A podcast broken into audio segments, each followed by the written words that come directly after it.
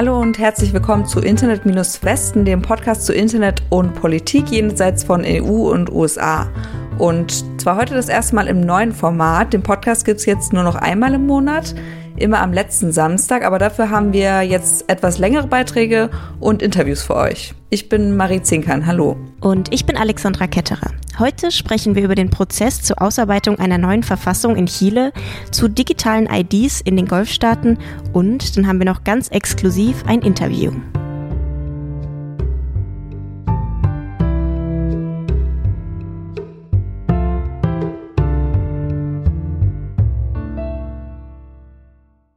In Chile hat der knapp zwölfmonatige Prozess zur Ausarbeitung einer neuen Verfassung begonnen. Dabei setzt Chile jetzt auf einen sehr basisdemokratischen Ansatz und birgt laut der NGO Derechos Digitales die Hoffnung, dass jetzt digitale Rechte in der Verfassung verankert werden. Und jetzt im Januar hat eben die Phase begonnen, dass die Verfassungsnormen vorgeschlagen und dann auch diskutiert werden. Okay, aber kurz noch mal einen Schritt zurück. Ähm, warum brauchen die jetzt eine neue Verfassung oder warum gibt es jetzt eine? Also ja, zuerst muss man wissen, dass die bisherige Verfassung aus der Zeit von Militärdiktator Augusto Pinochet aus dem Jahr 1980 stammt. Und ja, die Abschaffung dieser aktuellen Verfassung zählte zu den zentralen Forderungen bei den Massenprotesten ab Oktober 2019 in Chile. Im Oktober 2020 haben dann mehr als drei Viertel der Wahlberechtigten in Chile in einem historischen Referendum für eine neue Verfassung gestimmt. Und ja, darüber berichtete unter anderem auch die Taz, kann man da vielleicht nachlesen. Ähm, Im Mai 2021 wurde dann eine verfassungsgebende Ver Versammlung gewählt, die laut der Deutschen Welle aus 155 Delegierten besteht. Und 17 Sitze sind Vertreter in der indigenen Bevölkerung vorbehalten. Und das Gremium wird paritätisch besetzt. Das heißt, es sind ebenso viele Männer wie Frauen vertreten. Und jetzt gerade ist dann also die Phase, in der Vorschläge gesammelt werden was, also, also Vorschläge dazu, was in der neuen Verfassung drinstehen soll. Aber wer kann da was vorschlagen? Also du hast ja gesagt, es ist ziemlich basisdemokratisch. Können das dann einfach alle? Ja, ja, das hat mich schon beeindruckt oder überrascht. Also Vorschläge können erstens von Mitgliedern dieser verfassungsgebenden Versammlung eingebracht werden und zweitens von Volksinitiativen. Und die kann wirklich jede Person gründen. Man braucht dafür nur 15.000 Unterschriften, damit dann die Vorschläge auch diskutiert werden. Und das kann man nur digital machen mit einem speziellen Passwort, das von der Regierung bereitgestellt wird. Das heißt, ja, jeder kann eigentlich so Vorschläge einbringen, einfach jede normale Einzelperson wie du und ich. Und der venezolanische Fernsehsender Telesur hat vor zwei Wochen berichtet, dass es jetzt schon circa 65.000 Vorschläge gibt. Und ähm, wie sieht es bei den Vorschlägen zu den digitalen Rechten aus? Ja, also Derechos Digitales schreiben, dass sie im Kontakt stehen mit zwei Kommissionen dieser Versammlung. Ähm, und eine davon be beschäftigt sich mit den Verfassungsgrundsätzen. Da sollen dann so Aspekte eingebracht werden wie Fragen im Zusammenhang mit elektronischer Stimmabgabe und deren Risiken auch in Bezug auf den Verfassungsgrundsatz Wahlrecht oder auch die Notwendigkeit eines Rechts auf universelle Konnektivität, also quasi ein Recht auf Internet oder Internetzugang. Und dann gibt es noch eine zweite Kommission, ähm, die Kommission zu Wissenssystemen, und in der wird über kulturelle Rechte, geistiges Eigentum und Zugang zu Wissenschaft und Kunst gesprochen und auch eben über andere Grundrechte, die sie dann unter dem Begriff digitale Rechte zusammenfassen. Aber ja, laut Derechos Digitales wurden bis jetzt nur zwei Vorschläge von, von der Versammlung vorgebracht, die was mit digitalen Rechten zu tun haben. Weshalb jetzt laut Ihnen die nächsten Wochen entscheidend äh, sein, um zu schauen, ob es da jetzt eben noch mehr Vorschläge gibt. Und welche Vorschläge sind das, die bisher eingebracht wurden? Also ein Vorschlag ähm, schlägt eben vor, dass das Prinzip der Interkulturalität und das Recht auf Teilnahme am kulturellen Leben in der Verfassung stehen soll. Das beinhaltet eben auch äh, das Internet. Und der andere Vorschlag ist das Recht auf Zugang zu Wissen, die Forschungsfreiheit und den Schutz vor Missbrauch von Wissen und Missbrauch von Technologie. Und ja, die ähm, Vorschläge kann man online einsehen unter www.chilekonvention.cl slash documentos. Und das gibt es bisher alles in der aktuellen Verfassung nicht. Genau, also in der aktuellen Verfassung von 1980 steht jetzt nichts zum Thema digitale Rechte, aber das war ja eben auch schon 1980. Okay, und das passiert auf der Ebene von dieser Versammlung, ähm, der verfassungsgebenden Versammlung. Ne? Und mhm. wie sieht es mit den Vorschlägen aus der Bevölkerung aus? Ja, also bis jetzt wurden 25 sogenannte Volksinitiativen eingebracht, aber keine davon wurde gefördert, weil sie eben noch nicht genug Unterschriften haben.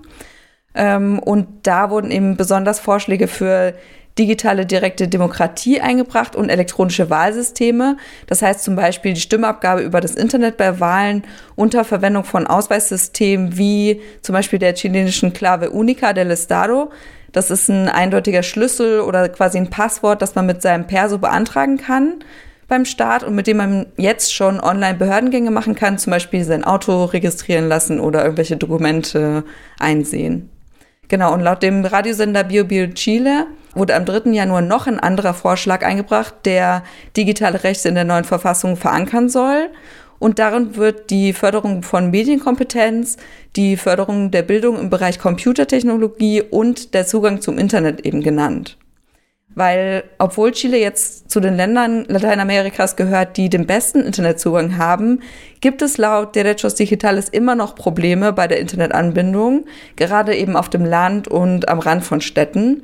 Und auch in Bezug auf die digitale Kompetenz ähm, gäbe es große Herausforderungen, sagen sie.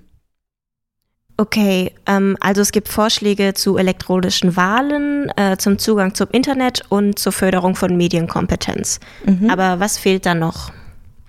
Ja, laut Derechos Digitales fehlen jetzt Verfassungsnormen zu Recht auf Privatsphäre, ähm, zur Unverletzlichkeit der Kommunikation, zum Schutz personenbezogener Daten und zur Meinungsfreiheit. Und da bleibt jetzt eben abzuwarten, was noch passiert. Ich habe mir diese Woche einen Report angeguckt, und zwar von der libanesischen NGO SMEX, die sich für ein freies Internet im arabischsprachigen Raum einsetzt.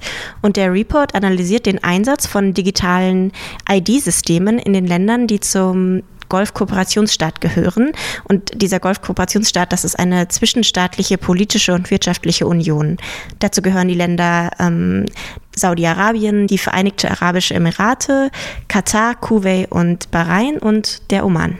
Okay, was sind denn digitale ID-Systeme? Kannst du das erklären erstmal? Mhm, also generell definiert man eine digitale ID als eine Reihe von Attributen erstmal, also zum Beispiel biometrische Merkmale, zum Beispiel Fingerabdrücke, aber auch der Name, eindeutige Identifikationsnummer auch, die einen, also die zusammen auf einem Berechtigungsausweis ähm, aufgenommen wurden und gespeichert werden können. Und diese Berechtigungsausweise, das sind zum Beispiel Chipkarten oder digitale Zertifikate. Und dieser Identifikationsausweis kann genutzt werden, um jemand offline oder online zu identifizieren oder auch sich selbst zu identifizieren. Ähm, man könnte es auch dazu nutzen, um zum Beispiel behördliche Services zu nutzen, wie zum Beispiel eine Wohnung anmelden oder ein Auto oder sich für Sozialleistungen anmelden. Und aber man kann auch zum Beispiel digitale Urkunden unterschreiben oder so. Ähm, für den Report haben sich die AutorInnen angesehen, wie die sensiblen Daten in den verschiedenen Digital-ID-Varianten aufgenommen, validiert, äh, gespeichert, übermittelt und auch genutzt werden. Okay, also es ist quasi das, was auf dem Perso jetzt in Deutschland auch äh, gespeichert wird, auf dem neuen Perso. Äh, genau, also äh, der Tra also es geht sogar noch, ähm, es gibt sogar noch eine Parallele hier zu Deutschland, weil der Traum der digitalen, super praktischen und möglichst schnellen digitalen Bürokratie, der wird ja auch äh, oder wurde auch mit der Smart ID in Deutschland geträumt. Ähm, die Smart ID, das sollte ein System sein, in dem du dich mit einer App ähm, auf deinem Smartphone ausweisen kannst. Und die ist auch ja gerade ein bisschen an Sicherheitsproblemen gescheitert. Mhm. Also die kritische Frage, ähm, die es immer gibt, wenn man sich mit digitalen IDs beschäftigt, ist, ähm, auch wenn sie coole und ja irgendwie erstrebenswerte Lösungen versprechen, ist die Frage, ist die Privatsphäre ausreichend geschützt und auch die Frage, wer bekommt eigentlich diese digitale ID und werden Menschen vielleicht auch davon ausgeschlossen? Okay, und wie ist das jetzt in den Golfstaaten? Wie ist da der Stand der Dinge gerade? Also Bahrain hat schon 2007 digitale IDs eingeführt, Saudi-Arabien und Kuwait als die letzten Länder im Jahr 2020. Ähm, die mobilen ID-Systeme erlauben den BürgerInnen und EinwohnerInnen eben das, was ich gerade auch schon gesagt habe, also Zugang zu Dienstleistungen oder Online-Transaktionen. Die Technologien beruhen auf biometrischen Daten und Smart-Chips oder eben diesen Apps und man kann sich mit ihnen online ausweisen oder staatliche Services nutzen. Ähm, in Saudi-Arabien zum Beispiel gibt es eine Behördenseite, bei der man sich registrieren kann und dann kann man das ID-System via App auch auf dem Smartphone nutzen. In Katar zum Beispiel ähm, sind, äh, da gibt es eine EID-Karte, also eine Chipkarte, ähm, auf, dem, auf der die biometrischen Daten gespeichert sind. Und mit diesem kann man sich dann mit einem Code auch online registrieren und mit einer Sicherheitsnummer dann zum Beispiel Dokumente unterschreiben. Äh, ein Fun Fact ist, dass für das Design und den Aufbau dieser Systeme die äh, für alle Länder ähm, die französische Firma Thales beauftragt wurde. Okay, und ja, bei biometrischen Daten, da gibt es ja immer die Frage des Datenschutzes, da haben wir auch schon öfter drüber geredet. Und wie ist denn das jetzt laut diesem Bericht in den Golfstaaten? Also nur die Länder Bahrain, Katar und Saudi-Arabien haben allgemeine Gesetze zum Schutz personenbezogener Daten erlassen. Ähm, alle Länder haben das Recht auf Privatsphäre in gewissem Maßen anerkannt und garantieren Privatsphäre der Kommunikation. Die staatliche Überwachung jedoch ist bestenfalls schwach geregelt und erlaubt im schlimmsten Fall ähm, weitreichende Überwachung. Äh, Länder, die Gesetze gegen die Überwachung haben, wie Bahrain und Katar, haben aber weitreichende Ausnahmeregelungen, also die dann die staatliche Überwachung erlauben also die sagen quasi nicht, äh, was eine rechtmäßige Überwachung dann genau ausmacht. Mhm. In den Gesetzen sind dann zum Beispiel Ausnahmen wie, ja, es gibt eigentlich dieses Datenschutzgesetz, äh, das verbietet die Überwachung, aber zum Beispiel erlauben wir die Prävention von kriminellen Machenschaften. Ähm, also man könnte dann quasi die ganze Bevölkerung unter Generalverdacht stellen. Ähm, ein weiteres Problem ist, dass es laut dem Bericht in allen Ländern keine unabhängige Behörde gibt, die zum einen die Datensammlung, aber auch die technischen Details der Sicherheit der Systeme, ähm, also quasi ein Auge drüber hat, das überwacht. Ähm, äh, was die AutorInnen das ähm, eben besonders stark kritisieren, denn äh, so bleibt sehr viel Raum für Missbrauch. Gibt es denn auch Gesetze da, die BürgerInnen gegen Hackerangriffe schützen zum Beispiel? Ja, ähm, es gibt auch sogenannte Cybercrime-Gesetze, wie sie immer gerne genannt werden. Ähm, und zwar haben alle Gesetze in den Golfstaaten diese Regelungen zur Cyberkriminalität verabschiedet, was nochmal ähm, unterstreicht, dass diese Regierungen ähm, die Sicherheit ihrer Informationssysteme ähm, doch auch sehr wichtig finden. Ähm, außerdem haben auch alle Länder nationale Strategien für Cybersicherheit eingeführt. Ähm, besonders äh, sticht ja wohl um der Oman raus, der hat eine sehr besonders gut ausgearbeitete Strategie. Vorhin meintest du ja auch, eventuell führen digitale IDs auch zu Diskriminierung. Warum? Kannst du das erklären? Ja, ähm, zum einen, weil nicht alle, also zum einen könnte man denken, weil nicht alle BürgerInnen Zugang zu einem Smartphone zum Beispiel haben. Mhm. Das ist aber im Fall der Golfstaaten eher kein Problem. Ähm, zum Beispiel in den Vereinigten Arabischen Emiraten liegt die Internet Penetration Rate, also wie viele Leute Internet nutzen, mhm. bei 91 Prozent, Stand 2018. Also das ist äh, bis heute wahrscheinlich auch nochmal gewachsen. Ähm, Zugang zum Internet ist also eher kein Problem. Aber ähm, die ID-Systeme können zur Diskriminierung führen von vulnerablen Gruppen, wie zum Beispiel Frauen, Kindern oder Menschen, ähm, die in das Land geflüchtet sind.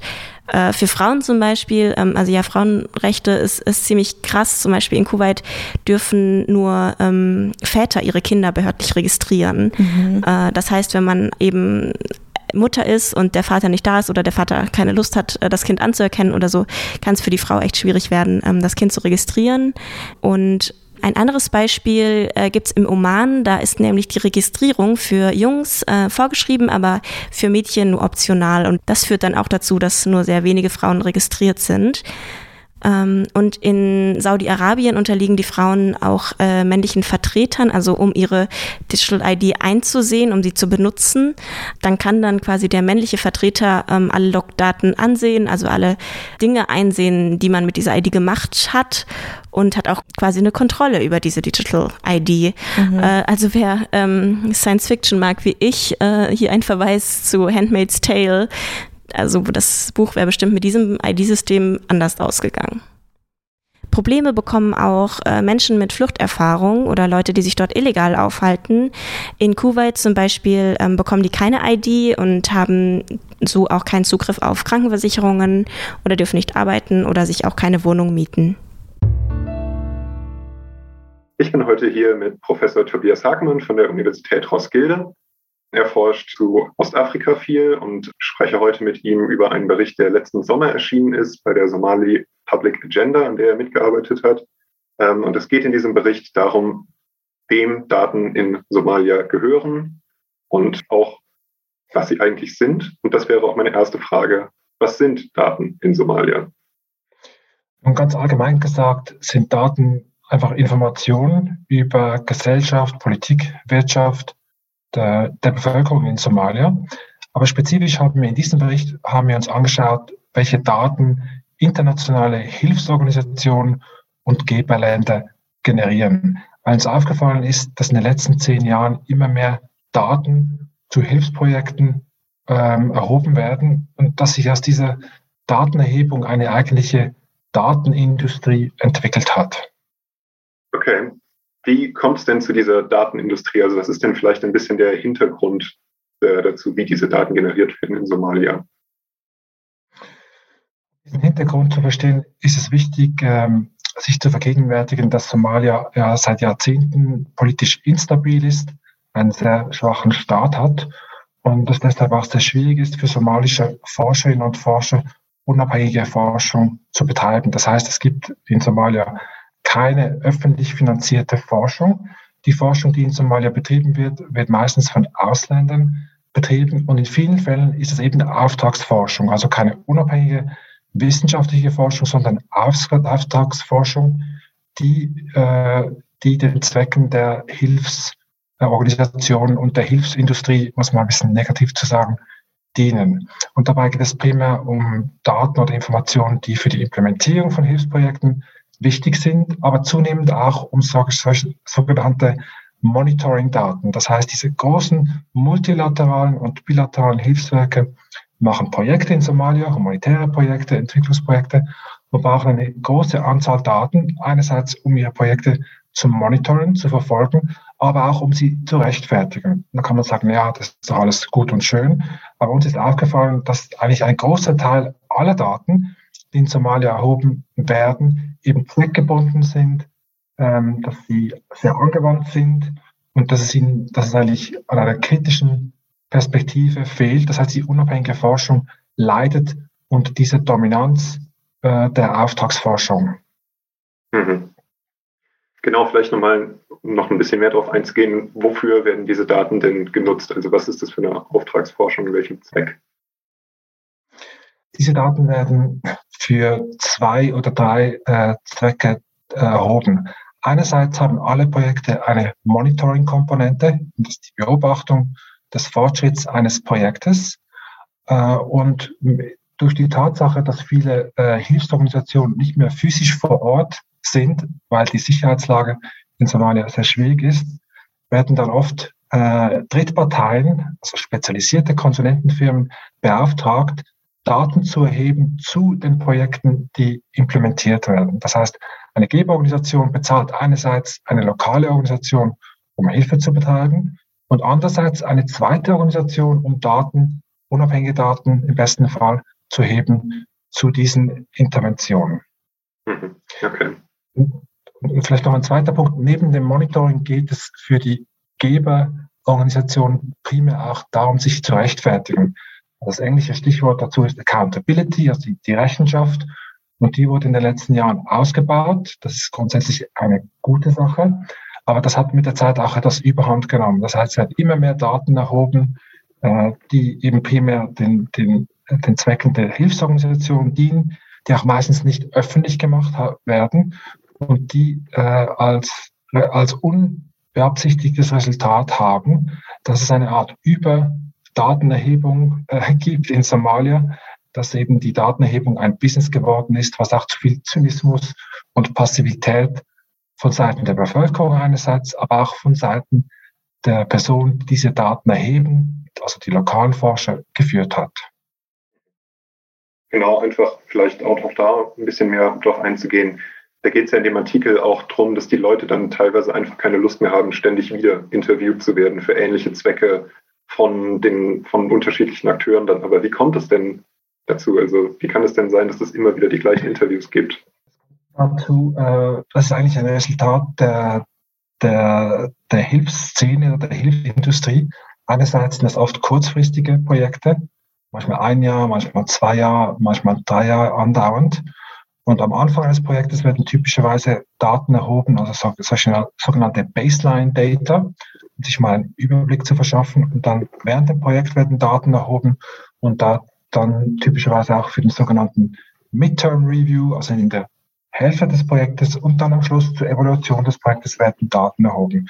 Und jetzt ist es wichtig zu verstehen, verschiedene äh, Organisationen tätig und die dann alle wiederum die ähnlichen Daten erheben, immer wieder ins Feld fahren und mit wenig die gleichen Fragen stellen, typischerweise zu äh, Ernährungsunsicherheit, äh, zu, zu Flucht, zu Vulnerabilität. Alles Informationen, die für die humanitäre Hilfe äh, wichtig sind. Und das Problem ist quasi, äh, weil es keine zentrale, äh, zentralisierte Forschungsinstitution gibt und weil die Geber und die Hilfsorganisationen ihre Daten eben auch nicht gerne untereinander teilen, teilweise aus Konkurrenzgründen, teilweise auch, weil sie sensitiv sind, führt das dazu, dass die immer gleichen Fragen gestellt werden und sehr ähnliche Daten erhoben werden. Okay, danke dafür. Genau, und dann das Ganze dient ja letztendlich der Verteilung von Hilfe. Da liege ich richtig, oder? Genau. Und ähm, jetzt gab es noch einen Punkt, der in dem Artikel auch erwähnt wurde, den ich ganz interessant fand. Äh, das war dieser Punkt, dass es ja auch, äh, dass Hilfsgelder verteilt werden durch mobiles Geld zum Beispiel. Und dass das aber auch Risiken beinhaltet für die Leute, die dieses Geld empfangen in dem Kontext in Somalia. Kannst du da vielleicht ein bisschen drüber sprechen?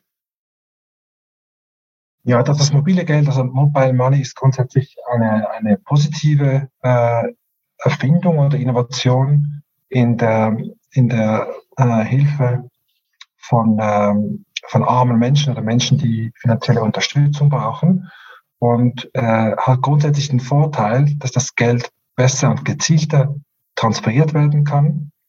Man kann es individuell machen, wenn man die Mobilnummer der entsprechenden Person hat. Das erlaubt eben auch äh, zu umgehen, dass Drittparteien, seien es äh, sogenannte Gatekeepers oder Terroristen oder dominante äh, äh, Warlords äh, das Geld einstecken und ist in dem Sinn eigentlich eine positive Entwicklung. Das Problem ist nur, dass natürlich nicht alle Menschen Zugang zu Mobiltelefon haben und dass sich hier wiederum neue Herausforderungen daraus ergeben. Einerseits und andererseits äh, sind, äh, entstehen daraus auch neue Probleme der Datensicherheit, also der Privatsphäre, weil das eben sensible Daten sind. Man hat da Personennamen, Mobiltelefonnummern man muss gut aufpassen, dass diese nicht den falschen äh, Interessengruppen oder Menschen in die Hände geraten, weil man sonst riskiert, weil man damit riskiert, dass diese, dass die Empfänger von Mobile Money einem Risiko ausgesetzt werden.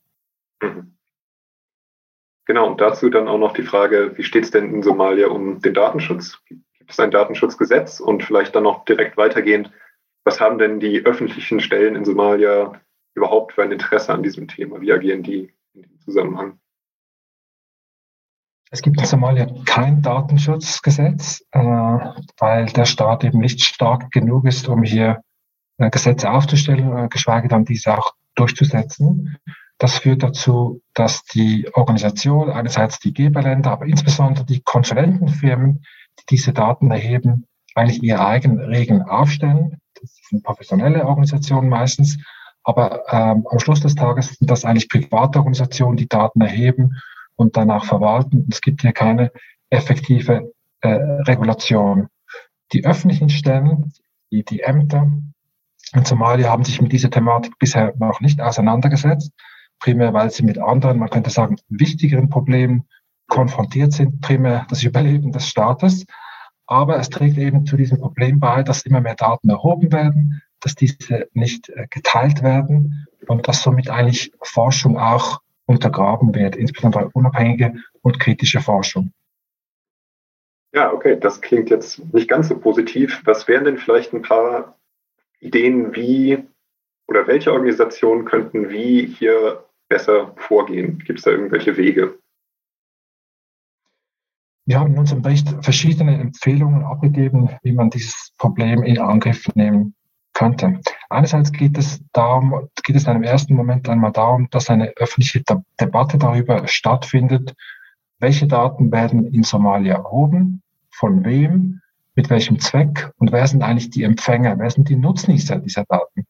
Weil die lokalen Gemeinschaften, die Gesellschaft, die sogenannten Local Communities, die stellen diese Daten ja her, indem sie die Fragen beantworten, die ihnen gestellt werden. Aber oft werden die Resultate der Analysen nicht mit ihnen geteilt. Zweitens geht es darum, dass die Hilfsorganisationen sich dazu verpflichten, ihre Daten vermehrt öffentlich zu machen.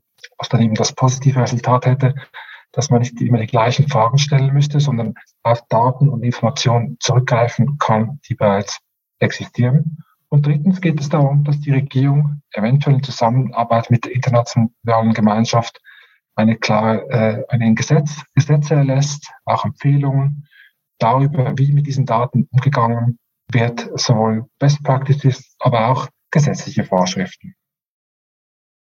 Okay, danke sehr. Gibt es noch irgendwas anderes, über das wir zu diesem Thema sprechen sollten? Ich denke, der, der springende Punkt, der, der hinter dieser Frage von Datenerhebung, ähm, da stecken verschiedene Dimensionen drin. Es gibt eine technische Dimension, es gibt die Frage von Forschungsethik, es gibt die Frage von, wie kann man effektiv Hilfe leisten in einem fragilen Staat. Aber die große, das große Thema dahinter ist eigentlich die Privatisierung von Wissen. Ja.